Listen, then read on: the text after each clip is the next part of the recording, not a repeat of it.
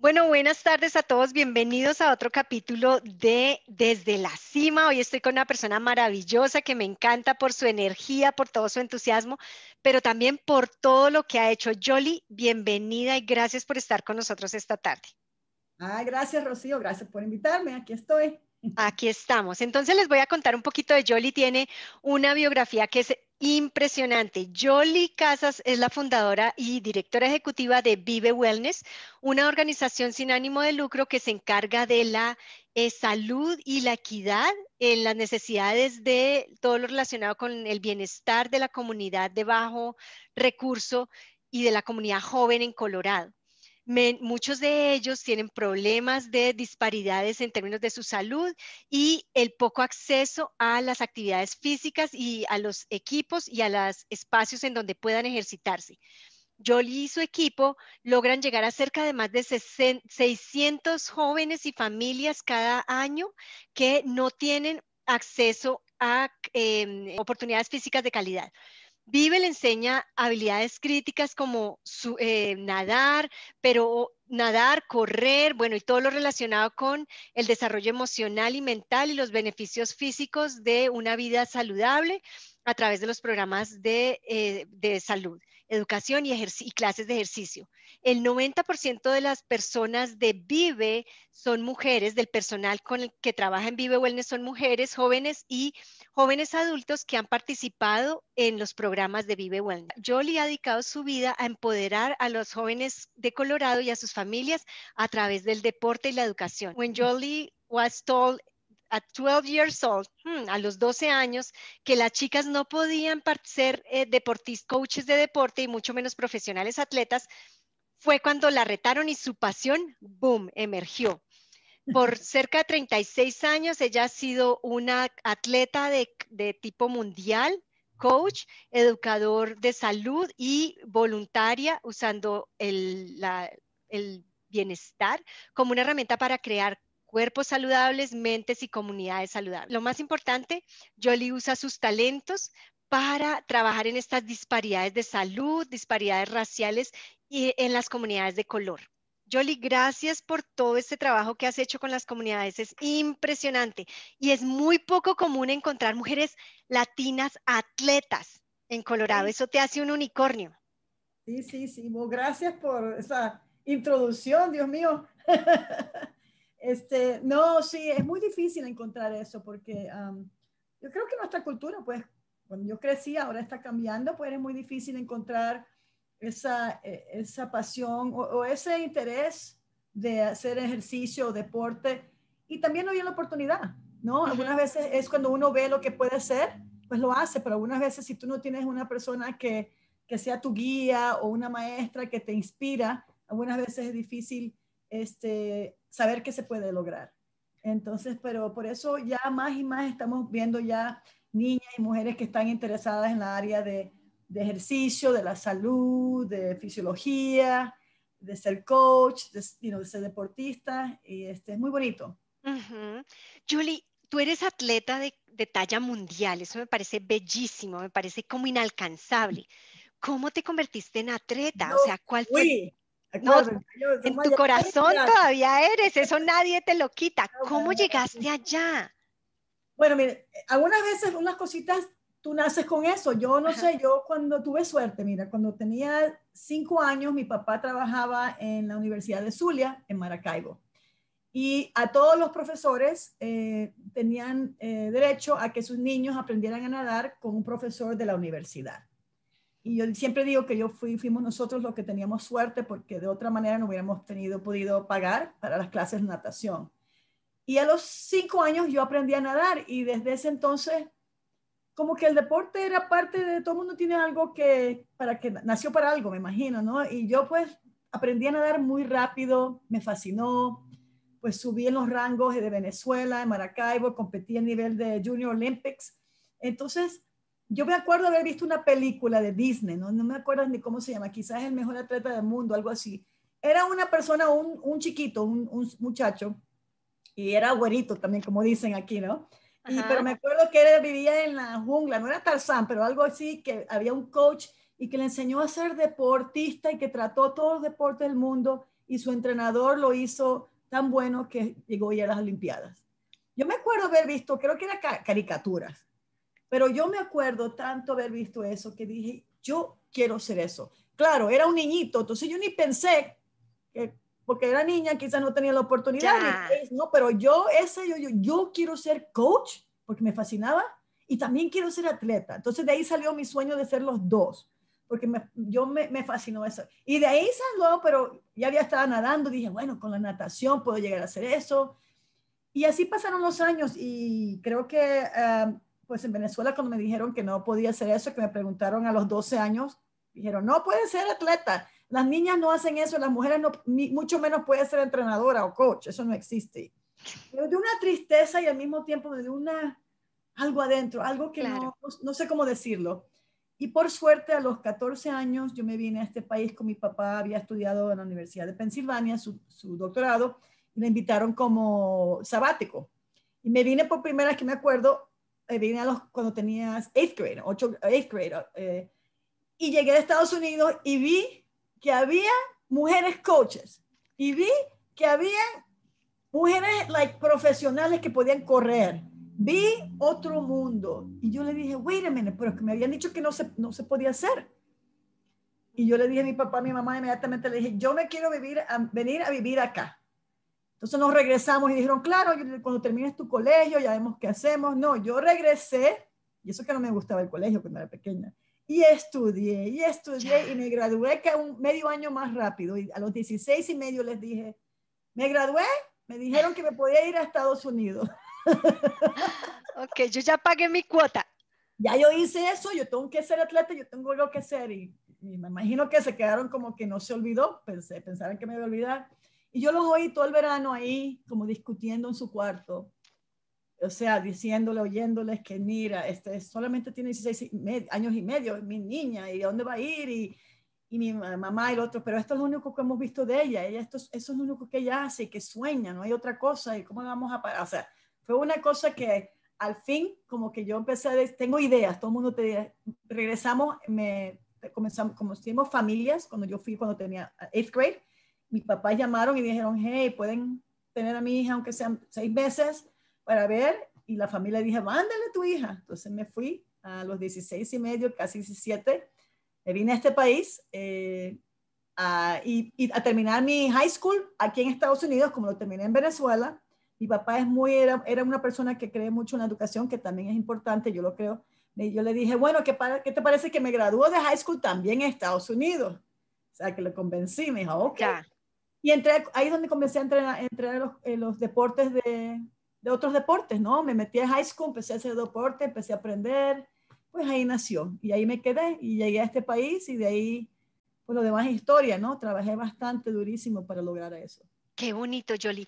Fíjate que tú dices una cosa que a mí me parece bellísima y es, bueno, muchas. Uno, ver para seguir. O sea, tú lo viste y se te abrió una posibilidad, tú lo viste en una película, tú lo viste en, en posibilidades de otro y dijiste, esto es lo que yo quiero. O sea, pero tuviste que verlo y ahí me parece como una enorme responsabilidad para todos demostrarle a la comunidad que es posible. Si tú lo ves, lo puedes soñar.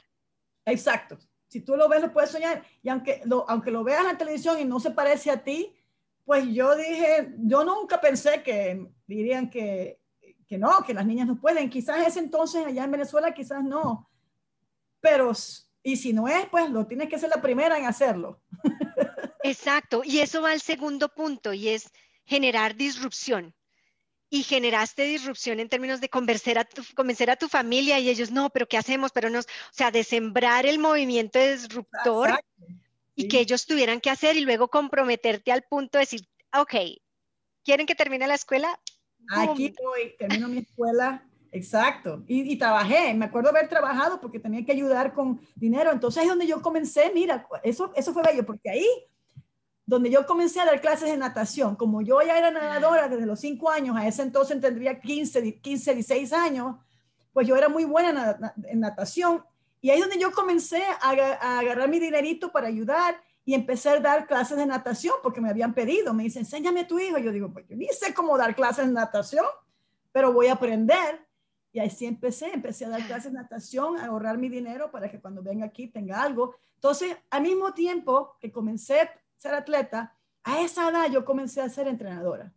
Claro, y claro. no he parado. Entonces, eh, claro, a esa edad ni sabía, no, he matado a nadie. O sea, yo lo aprendí después pues me eduqué y todo eso, pero a los 14 años, 15, yo estaba ahí dando clases de, natación, hasta clases de tenis, porque comencé a aprender tenis. Ya, qué bien. Pero mira, vuelves otra vez a decirnos cosas muy lindas y es el poder de la decisión unido al trabajo y unido a la vista en la meta. O sea, como que nunca te, nunca te distrajiste, te fuiste por el ladito y se te olvidó, lo tenías tan claro que ibas para allá.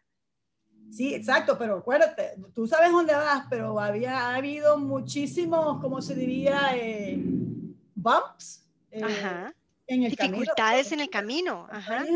Montañas, chiquitas, montañas grandes. Y también han sido tiempos difíciles. Uno de los tiempos más duros, más difícil para mí, imagínate, fue dejar a mi familia antes de los 17 de otro país.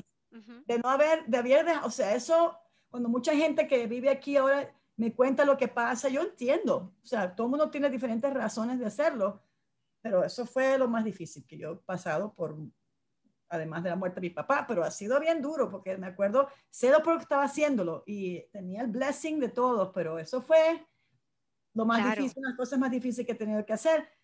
Pero para otro lado, como después que yo vi mi papá y mamá que ya regresaron, ya nos encontramos, este, valió la pena, pero no fue fácil.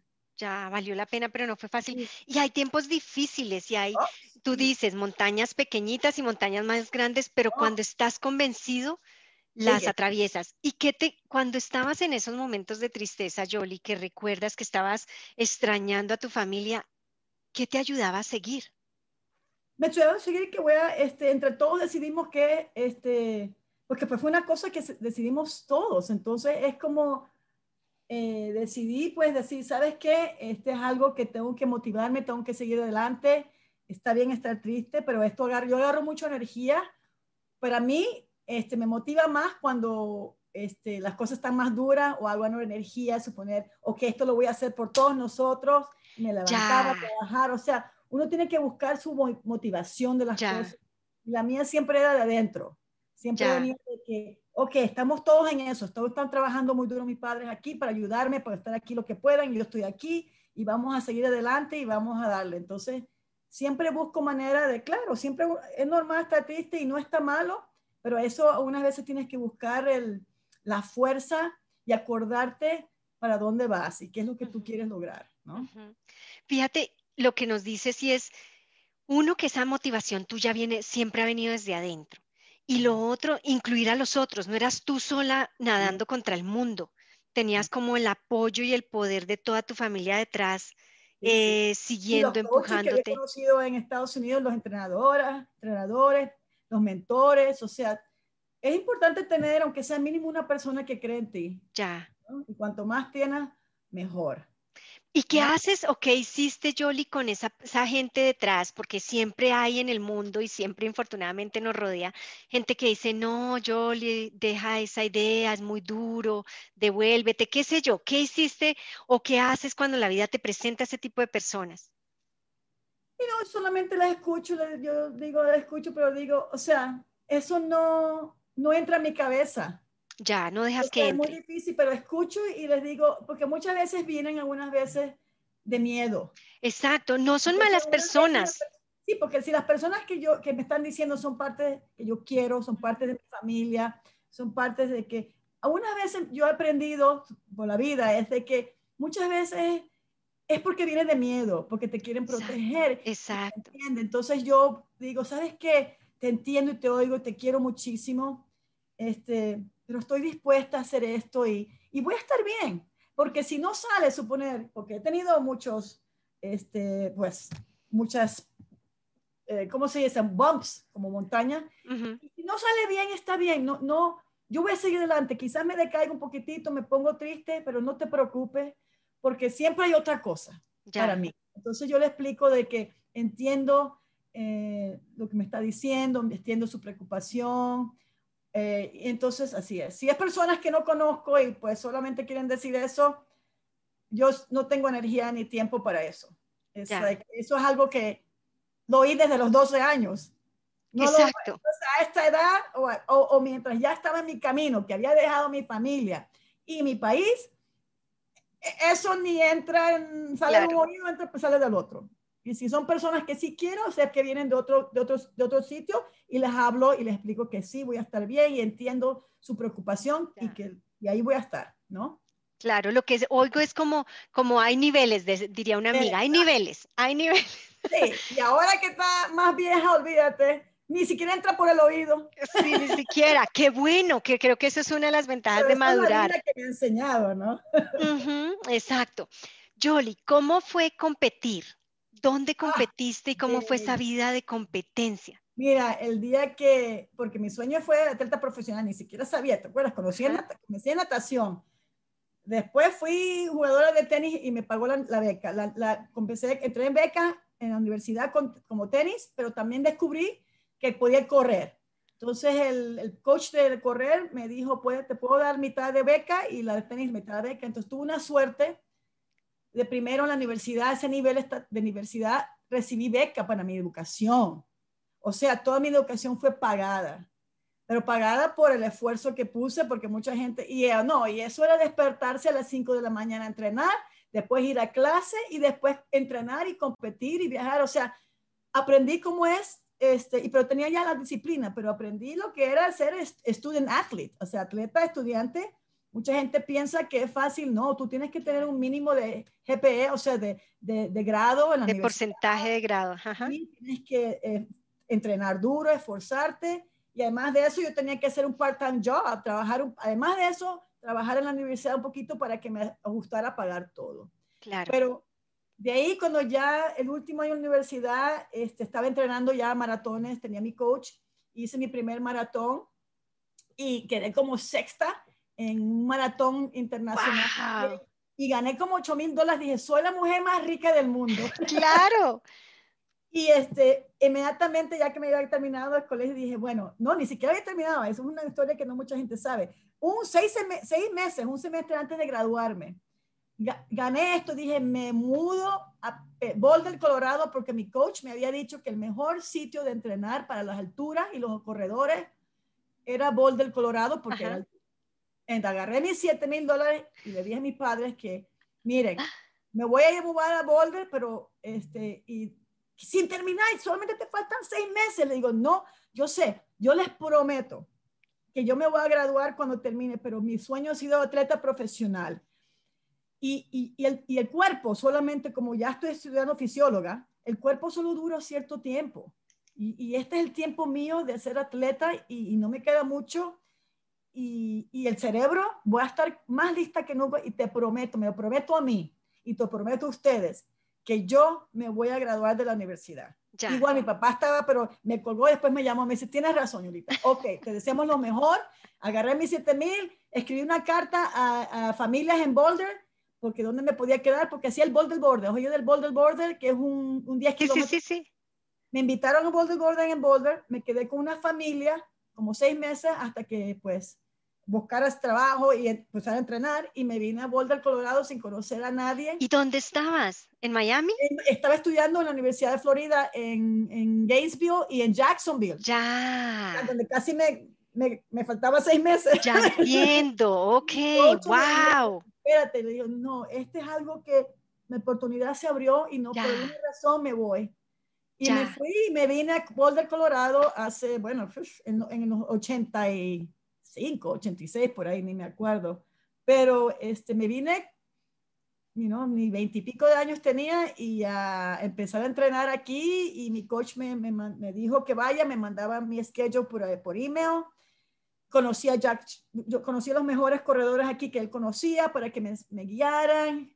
Aquí solita igual me quedé con una familia y pues comencé a entrenar, a correr y empecé a, a correr 10 kilómetros, medio maratones y ya me agarró este Nike y Moving Comfort, hice un contrato con ellos y conocí todo el mundo. Me fui, me veía wow.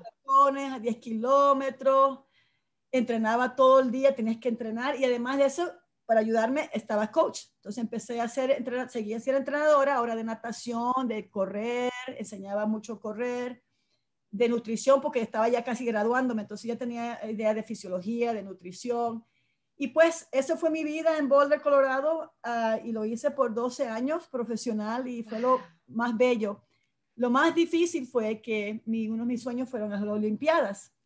Y para las Olimpiadas del, ya fui a los Panamericanos de 90 porque yo eh, hice, los, eh, hice las, los, te piden tiempos.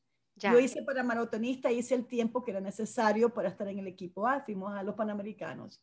En ese entonces, o sea, yo estaba, yo estaba corriendo porque mi, mi, familia es peruana, entonces yo soy peruana también o venezolana.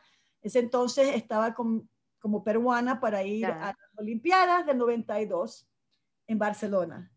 Y este, había me fui a Nueva Zelanda a entrenar, pero tú sabes nuestros países que son algunas veces políticas, o sea, no son, son un poco corruptos. Ah, y bueno, esto es algo que ya puedo hablarlo, no lo puedo hablar por mucho tiempo, pero hice todo lo que tenía que hacer para la Olimpiada. Fue la única que había hecho, la única que corría el maratón a esos niveles.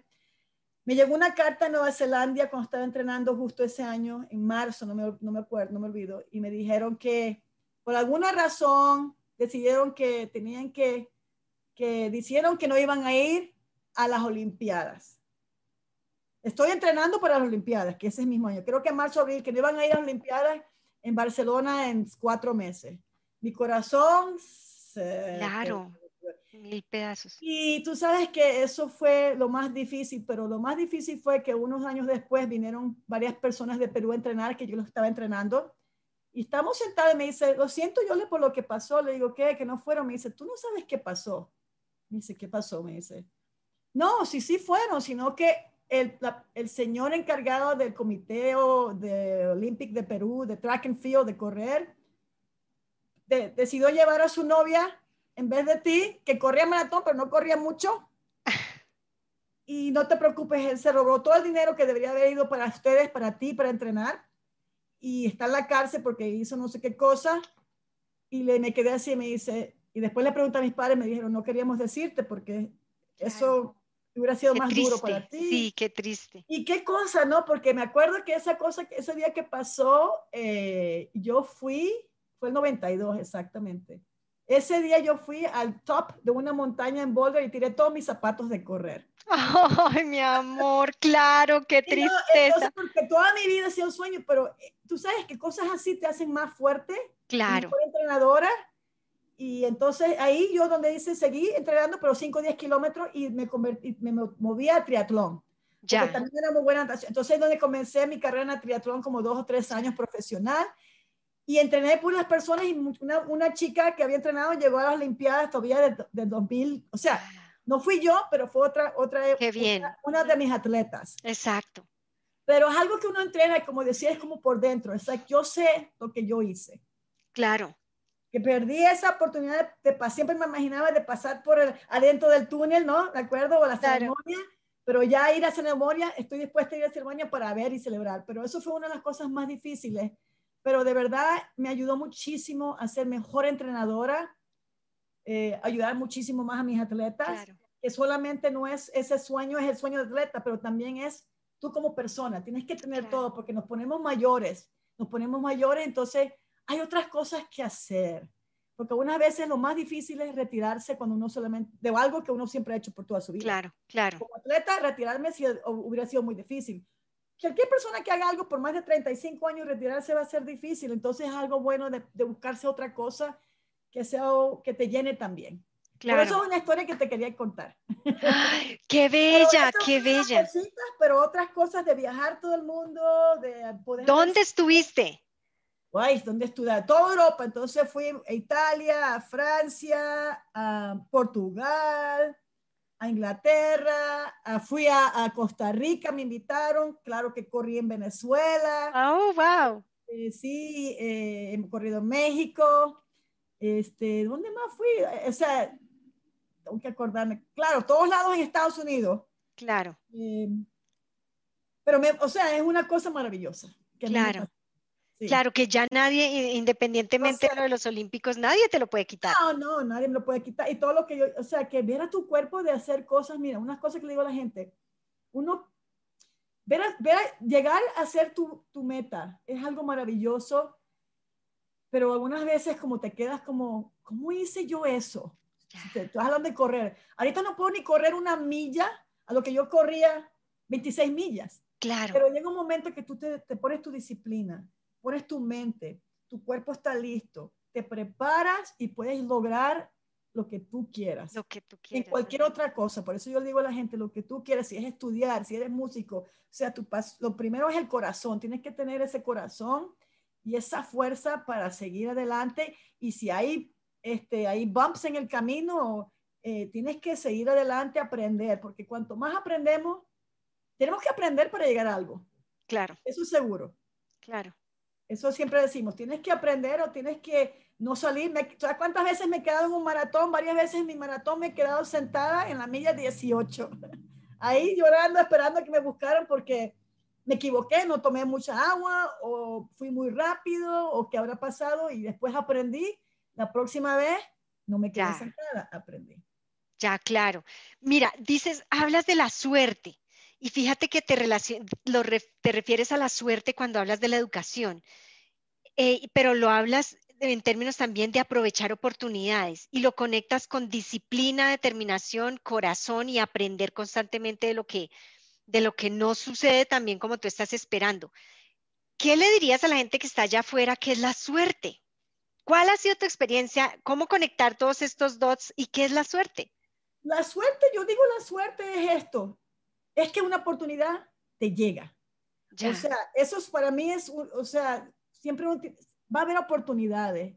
Yo le digo una suerte este, de lo que estamos hablando es que llegó la oportunidad, porque siempre uno tiene que estar listo. Si tú tienes una meta, tienes que estar listo, porque se va a abrir un huequito y no es así sentado esperando hasta que, ah, hasta que me digan que quizás va a venir algo. No, no, no. Si tú quieres hacer algo, prepárate, estás lista, este, lo que tengas que hacer, porque cuando ese huequito o esa suerte venga y te diga, hey, estamos buscando a, y se abre la puerta, yo, yo estoy listo, yo ya estoy lista porque yo me he preparado para este momento. Ya, qué lindo eso que estás diciendo, me parece clave porque la gente espera ganarse la lotería, así, de la ah. nada, pero la suerte que tú defines es, es prepara, mantenerte entrenando permanentemente para cuando llegue ese momento tú entras por ese túnel.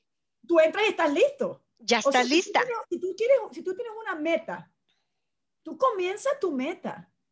No esperes a que alguien te venga a buscar. que te la den. Trabajo. Prepárate, prepárate tu meta, porque esa oportunidad va a llegar. Y quizás solamente llegue una vez, pero si llega una vez, tú ya estás lista para esa oportunidad. No tienes que decir, ah, sí, espérate, dame un minuto, dame una semana para preparar mi, mi, mi, mi ¿cómo es? Para darte una carta a quién soy. No, no, no. Yo estoy toda lista. Se abre la oportunidad. Aquí lo tengo. Te he estado esperando. Claro. ¿Puedes hacer esto? Claro que puedo hacer esto. ¿Puedes ya estoy listo. He estado esperando este huequito. Este huequito y por ahí te metes. Me encanta. la, suerte, la suerte que viene, pero tenemos que estar listos para la suerte. Se me pone la piel de gallina con esa definición de suerte que das, porque es, es cierto, es eso, es trabajo permanente, es el sueño, es seguir mirando a la meta y entrenarte todos los días para cuando aparece no hay dudas. Exacto.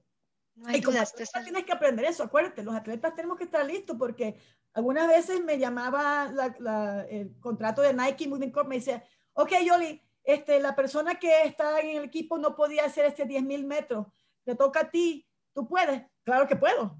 No voy a estar así, nada, bueno, no me tocó a mí, pero así como las Olimpiadas, claro. siempre llega un cuarto una, dos, tres cuartos, por si acaso. Ese cuarto tiene que estar listo para que si este uno de los tres no puede, tiene que estar listito. Aunque le toque o no le toque, tiene que ser la misma. Es lo mismo, tenemos que estar listos para cualquier sea tu meta. Los estudiantes ahorita, les digo a ellos, están, ¿tú qué quieres llegar? ¿Quieres llegar a esto? Ok, prepárate para cuando te llamen, ¿sabes qué? Ya vi tu resumen, a ver, tienes un minutito para hacerte preguntas. Sí, aquí estoy. Exacto. Estoy listo. Y mira que hay una cosa que mencionas también, es el poder de la educación. Tú oh. tienes una maestría en eh, fisiología aplicada y kinesiología con énfasis en salud cardiovascular de la Universidad de Colorado en Boulder. No, ahí está mi promesa. ahí está la promesa cumplida. que me retiré. que te graduabas porque te graduabas. El día que me retiré, una promesa que me hice yo mismo y yo creo muchísimo en la educación. Fui a, tuve que terminar el metro porque te había pasado más de 10 años de ir a la universidad. Entonces dijeron, no, algunos de tus créditos ni existen. ¿no? Ok, me fui al metro, a la Universidad del Metro, a terminar como unos dos o tres clases que tenía que con los jovencitos. Yo aquí, tú sabes, a los 38, pero fue, y todos los undergrad ahí que tenían 17, 18, 19 años, y lo hice, y de ahí me aceptaron en, mi, en, mi, um, en Boulder para terminar mi undergrad, y de ahí me aceptaron para, imagínate, no solamente me gradué como de undergrad, sino seguí con mi maestría en la Universidad de Boulder haciendo estudios y research en cardiovascular health con especialmente las personas latinas que nunca se había hecho estudios. Y yo a ese momento dije, ¿sabes qué? Me fascina el colegio, estoy lista para estudiar y, y así hice estos estudios, agarré una beca de Instituto Nacional de la Salud como mujer, mujer en ciencia y me pagaron toda mi maestría. Y tuve que hacer mis estudios, mi research por tres años, se demoré haciendo todos los estudios y fue bellísimo. En ese momento dije, bueno, voy a agarrar, seguir para mi doctorado pero le pregunté a mi mentor todo lo que habíamos hecho en esos estudios, descubrimos cosas bellas de que, aunque quizás nuestra, la cultura hispana, latina, especialmente de que si tenemos indígenas, tenemos más predisposición a, diabetes, a todo eso, que todos los estudios que hicimos demostramos de que se puede cambiar con muchas cosas que cambiamos nosotros. Y les pregunté cómo, porque siempre salen esas publicaciones que son bien aburridos de leer, ¿no? Puro fisiología. ¿Y cómo la gente, la comunidad va a saber eso? Y me dijo, bueno, hay gente que va y habla con la comunidad y le pasa, los, le pasa esos mensajes que nosotros aquí en los estudios descubrimos. Y me puse a pensar y me demoré como un mes, una semana y dije, no sabes qué, no voy a agarrar mis maletas y me voy a Denver.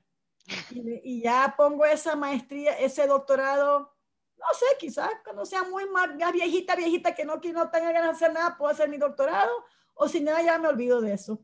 Y me vine a Denver y comencé Vive. Vive Wellness. Vive Wellness y Vive es una palabra que siempre yo he dicho, es, hay que vivir, vive. Entonces, poner y Wellness es pues salud, ¿no? Entonces comencé y la cosa fue pasar la voz, educar a la comunidad, hablar de nutrición, de ejercicio. Comenzamos del principio. Y ha sido una cosa bellísima porque yo tengo, me siento que en esto sí tengo experiencia, soy experta, porque ha sido toda mi vida, desde, desde, yo misma hacerlo. Tú contigo. Cambia mi cuerpo. De además ser entrenadora por 38 años, entiendo todo tipo de personas, hasta las personalidades, ya me las sé de memoria, y su cuerpo, hasta la educación, que la educación me ayudó a entender el cuerpo humano, cómo funciona, entonces puedo ayudar de esa manera.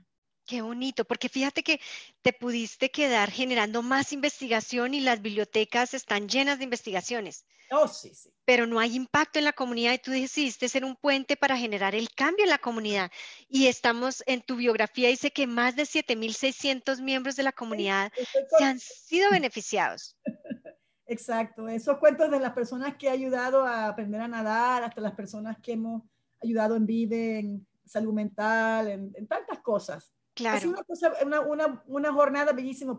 Y acuérdate todas las metas, pero nunca en mi vida pensé yo abrir un non-profit o, o, nada de eso. Y tuve que aprender, aprend, aprender a hacer un non-profit de cero. Ajá. ya aprendí, yo aprendí a hacer mi negocio que tenía de coach, pero aprendí a, abrir un non-profit. He aprendido bastante y hasta estoy ayudando a varias gente que quiere. Yo contenta les ayudo cómo se cobra un non-profit y cómo ser directora, o sea, cómo tener un board. He tenido que aprender muchas cosas nuevas. Pues qué maravilla, porque eres una estudiante eh, abierta al mundo todo el tiempo para el resto de la vida. Sí, yo creo que sí. Jolie, ¿qué, le, ¿qué significa para ti en este momento que hablas desde la cima, estar en la cima? Mm, para mí es una luz para ayudar a todo el mundo. O sea, eh, eh, ayudar en la manera de, de los que quieran, o sea, de, o sea, yo no es, no es que toda la gente, no es que necesita ayudar, sino es apoyar. Más bien la palabra es apoyar a los que digan, hey, ¿qué piensas de eso? O sea, yo puedo decir mis, mis cuatro centavitos de lo que yo he vivido, pero para mí lo que me he dado cuenta ha sido, o sea, ayudarnos entre todos, en, la, en lo que yo sé. No, a mí no me preguntes de cómo hacer tejer, porque la otra vez había una clase y estoy aprendiendo, pero de eso no sé nada porque dije que bueno, eso te ayuda a relajar bastante si es que aprendes, ¿no? pero es algo que yo me he enfocado toda mi vida en lo que se llama salud, salud física, salud emocional. Este, entonces estar en la cima para mí no es y, no he estado en la cima, cima, porque todavía tengo mucho que aprender. ¿ah? Ya. Para mí es seguir aprendiendo, quizás la cimita un poquito menos, quizás lo que yo crecido, lo que yo tuve que subir es muchísimo más que lo que me queda, simplemente por la edad que tengo, pero siempre quiero seguir aprendiendo.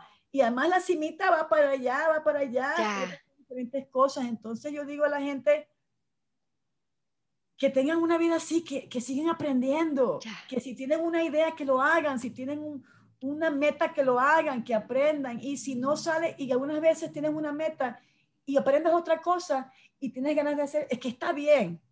Que no es algo que tiene que ser, acuérdense, siempre estamos, somos humanos, estamos cambiando, tenemos diferentes ideas, cuando somos jóvenes, después cambiamos. Y esto está bien porque estamos aprendiendo tantas cosas. Yo digo que hay que aprender hasta el último día de nuestra vida. El tiempo. Jolie, nuestra comunidad hispana es de las más afectadas en términos, en todo esto que tú estás haciendo, en términos de salud, en términos de enfermedades cardiovasculares y, de diabetes. y hasta del COVID. Exacto, hemos sido, a nosotros las olas nos pegan duro. ¿Qué le dirías tú a todas las hombres y mujeres, pero especialmente mujeres hispanas de nuestra edad que sienten, ya estoy vieja, ya estoy gorda, no hay nada más, aquí que viva, que me lleve la diabetes? No, no, no, ¿qué? Mira, lo primero que voy a decir a nosotros es que todos los humanos somos resilientes, pero los latinos y las mujeres latinas, muchísimo más, muchísimo. Amén por nuestra historia, por todo lo que hemos vivido, las mujeres de color, todo eso. Entonces, les digo a las mujeres y a los hombres, hay que seguir adelante. Está bien que vamos a tener días difíciles, imposibles, pero hay que seguir adelante, hay que buscar, hay que buscar ayuda, no están solos, este, entre nosotros nos ayudamos y nunca estamos viejos para nada, acuérdense. Exacto. Eso es una cosa, yo no quiero oír de que estamos viejos porque la, si ven mi estudio, dice que hemos nosotros hicimos estudios hasta las personas de 92 años y ha habido cambio en personas de 92 años. Entonces, si tienes 93 años, venimos y hablamos nosotros y decimos, bueno, ya que es lo que quieran, ¿no? Pero menos de 92 años, nada, nada, nada. Más bien, cuanto mayor estamos, más, acuérdense, más hemos vivido. Ya. Entonces, tenemos un poquito más de, de, fuerza mental, pero de verdad somos resilientes. Entonces, les digo, hay que seguir adelante, sin ayuda, hablen con otras personas, aquí estamos, aquí estoy yo, yo siempre estoy hablando con la gente.